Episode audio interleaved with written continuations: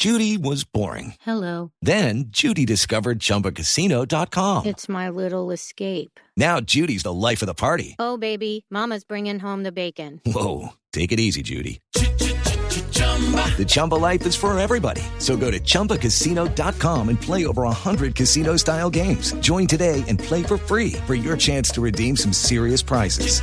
chumba ChumbaCasino.com. No purchase necessary. Void where prohibited by law. 18 plus terms and conditions apply. See website for details.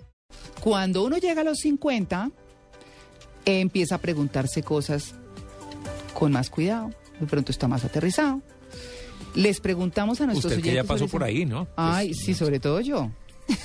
ya pasó por ahí. Oh, qué tal, Tito. Oigan, vengan, es que, es que eh, uno muchas veces no piensa futuro y, y digamos que estamos educados para no pensar tanto a futuro, para proyectar nuestra vida. Eh, y eso es importante. Y eso, por ejemplo, lo veíamos con quien estábamos hablando sobre las cosas de la hoja de vida, y lo que decir en la entrevista y toda esa cosa que decía, ¿usted dónde se ve en cinco años? ¿En el mismo cargo? No, pues es que uno tiene que pensar que va a evolucionar. Y obviamente, como ve la vida, como la vive y todo, pues cambia dependiendo de los años. Les hicimos una pregunta por el estilo a nuestros oyentes en Blue para hablar aquí en el monedero de un tema puntual financiero de los 50 años. Tatiana Lozano hizo la siguiente pregunta. ¿Qué harías después de los 50 años? Bueno, después de los 50 aspiro a tener la vida un poco resuelta y poder disfrutar un poco más, más relajado, trabajar hasta los 50 y después de los 50 disfrutar y poder viajar y conocer muchos países. Seguir trabajando. Después de los 50 años, ¿no? Pues comenzar a disfrutar lo que usted ha hecho el resto de que ha pasado de su vida. Pues trabajar hasta que Dios lo permita. No, la misma, seguir trabajando, luchando, no hay más que hacer. Trataría de disfrutar eh, lo- los ahorros que he hecho a través de, de mi vida. Que de verdad quisiera descansar, quiero, quiero retirarme. Me gusta mucho una parte que hay en Colombia que es el eje cafetero. Eh, mi sueño es descansar en esa parte, tener una finca y dedicarme un poco al campo. Bueno, muy bien, ahí está. La Sí, gente, no, ¿sí ve? Pero la gente quiere seguir trabajando. Sí, seguir. Pues algunos, Bueno, sí, algunos quieren seguir trabajando. Mm. Siempre hablan, piensan 50 años el retiro. Bueno, para retirarse Uy, no. todavía falta un rato, primero Uy, que sí, todo. Además porque se Y está con toda la vitalidad. Y como, y como van las cosas, hoy en día la jubilación es a los 62 Sí. para los hombres, Mm. y como va esto, quién sabe Sí. para dónde va. Sí, va para más allá. A los 50 todavía falta un buen trecho para seguir trabajando. además está la capacidad total, la experiencia. O sea, hay que mirar. Por eso hablábamos antes de esa ley que salió ahora que si se contratan personas de 50 o más, eh, las empresas tenían beneficios tributarios porque se está desperdiciando muchísimo conocimiento por contratar, eh, que no es malo, por supuesto, porque la gente joven viene con nuevas ideas, a refrescar, pero si se junta eso con la experiencia, pues es muchísimo mejor, ¿cierto? Así que, pues bueno, de eso se trata un poco, pero vamos a hablar en esta sección, en el monedero, de esos tips financieros de- después de los 50. Eh, ¿Usted piensa, por ejemplo, que no ha tomado buenas decisiones financieras? Cuando usted llega a los 50 dice, bueno, ¿yo cómo estoy? ¿Qué tengo? Estoy ya más cerca a la vejez, ¿cierto? Estoy en una edad madura interesante, pero estoy más cerca a la vejez. ¿Cómo he O ya es hora yo- de disfrutar también. Mm, Sí, no, claro, bueno, pues Mucha gente ojalá. lo ve de esa Ah, no, si yo hubiera sido hija de Onassis, con toda No, pero mucha gente viajando. sabe que piensa María Clara también, que es, eh, dicen, por ejemplo, bueno, eh, ya estoy en los 50, eh, voy a disfrutar todo lo que trabajé, por ejemplo. Claro, pero hay Eh, gente también, Amalia, que, que casi que sería un común denominador, gente que dice, no he hecho nada, no tengo nada todavía, es decir, en términos económicos, porque estamos hablando en esos términos, no he hecho nada, está a tiempo. Eso, ese es el mensaje que les queremos mandar. Todavía se pueden hacer cosas. Es decir, tengo 50, no, ya lo que no dice Ya aquí. pa' qué, ya se no todo. No, todavía se puede. sí. Claro que no, se pueden hacer cosas y por eso le damos la bienvenida a nuestros invitados, a nuestro invitado, alentando a, a- a nuestros oyentes, por supuesto, a que escuchen esta entrevista, porque yo sé que va a ser muy interesante. A Juan Nicolás Leiva, que es gerente de banca empresarial de una reconocida institución financiera. Juan Nicolás, muy buenos días. María Clara, buenos días para ti, para Amalia, para Tito y para toda la audiencia de Blue Radio y muchas gracias por invitarme. No, gracias por aceptar la invitación. ¿Cuáles son esos tips financieros para después de los 50? Mira, María Clara, antes de, de hablar de los tips, yo quiero destacar lo que estaban hablando, que definitivamente muchas personas creen que después de los 50 años eh, tal vez se me acabó la etapa de creación De productividad. o de productividad. Sí. Pues resulta que sobre los 50 años es cuando una persona está en su mayor capacidad de generación de ingresos. Ya. A esta edad, una persona ya se espera que haya pagado sus deudas, ya tiene mayor experiencia y seguramente va a tener la capacidad de poner a trabajar para sí mismo todo lo que ha aprendido en esos primeros 50 años. Mm. Como ejemplo yo te pongo, los creadores de la, el creador de la franquicia KFC, Kentucky Fried Chicken, Sí. tenía 60 años cuando creó esta empresa. El coronel Sanders. El coronel Sanders, sí señor. 60 ¿Y años. qué decir de Ray Kroc, que fue el creador de McDonald's, que tenía mucho más de 50 años cuando eh, creó este emporio empresarial? Entonces, definitivamente pensar que sobre los 50 años yo ya no puedo crear riqueza, eh, tenemos que cambiar ese paradigma. Claro, claro, por supuesto. Bueno, eh, me parece muy importante lo que usted está diciendo porque de verdad, y, y usted escucha inclusive gente que desde los 40 lo está diciendo. Así es. Y bueno, María Cara, de todas formas, si la persona llegó a los 50 años y considera que tal vez aún no tiene el control pleno de sus finanzas personales, como tú dices, hay una serie de tips que le pueden ayudar a que empiece a tomar el control. Por ejemplo, Por ejemplo, el primero es liquide sus deudas. sí. Es un buen momento para hacer eh, un inventario de cuál es el total de mi pasivo financiero, de todas las deudas que yo tengo y empezar a hacer la cancelación total de esas deudas. Mejor dicho, a votar, a votar el serpentario. A todas las Así culebras. Lo primero que hay que Con hacer el callado en la mano, con el bastón en la mano. Sí. Uy, No. uy, uy, Sí, uy. para Sí. quedar libre, libre Ay, de sí. todo eso. Sí, sí, sí. Sí, entonces lo que yo recomiendo es empiece a cancelar sus deudas, empiece por la más grande, revise su hipoteca si aún tiene una deuda de la hipoteca, Mm. el crédito del automóvil, sus tarjetas de crédito y si hay créditos personales, pues es, es buen momento para cancelarlos. Mejor dicho, si está enculebrado, pague. O sea, eso de eh, eh, ese pensamiento mío de me voy a gastar la herencia de mis hijas y además les voy a dejar de herencia mis culebras, no. No. Ay, no, o sea, cruel. Sí, creo que no. No. Ah, bueno.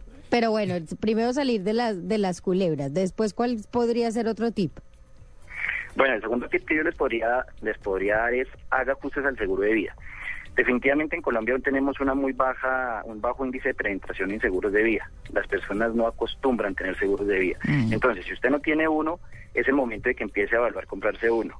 Y si ya lo tiene, revise la cobertura, que sea lo suficiente eh, según lo que usted espera para un futuro.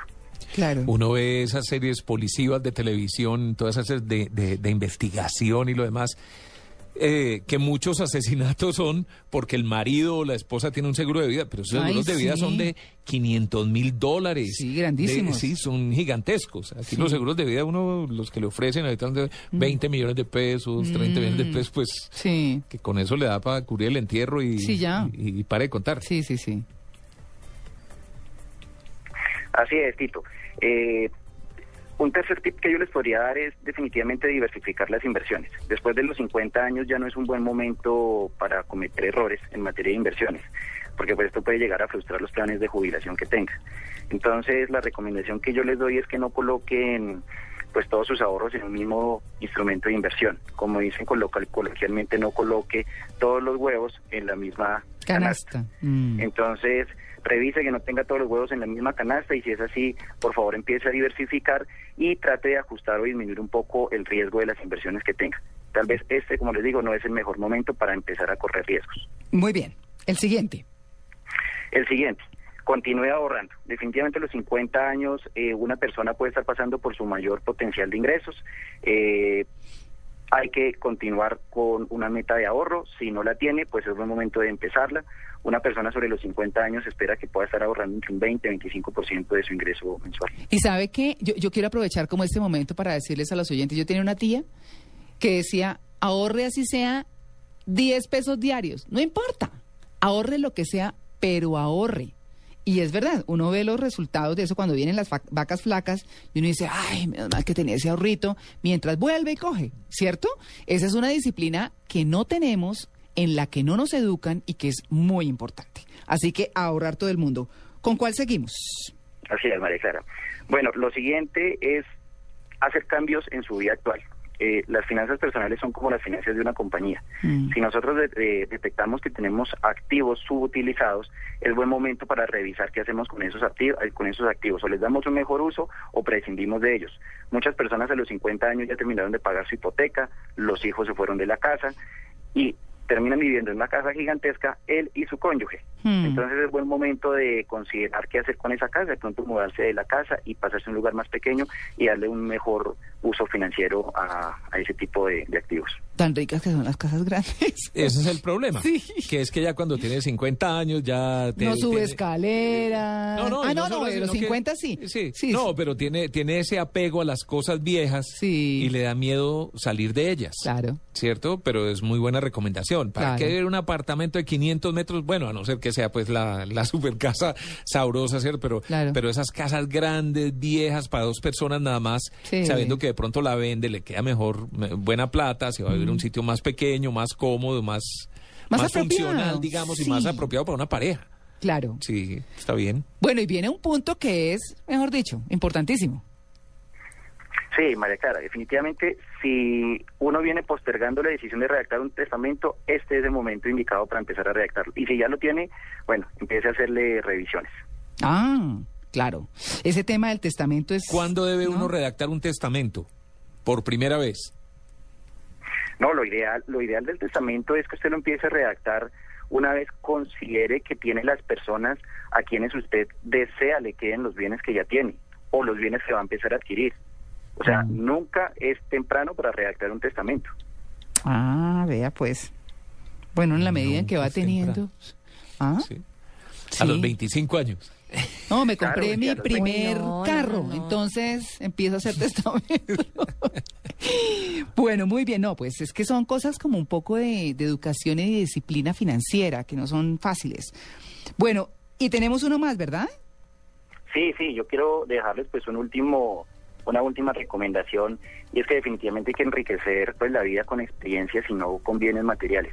Definitivamente, como decían algunos de los encuestados que escuché, es un buen momento para viajar si no lo ha hecho, para compartir más con los hijos, con los nietos, porque las cosas materiales se acaban, se van y no dan la pena felicidad que sí le van a dar las buenas experiencias con sus seres queridos. Como dicen Como dice en el ahí, argot popular, sí. a usted no lo entierran con casa, carro, no sé qué, si se más. Eso, Y como decía O mi rico mamá, es el que no necesita plata. y como decía mi mamá, lo bailado, lo viajado y lo gozado y lo, y lo estudiado, nadie se lo quita.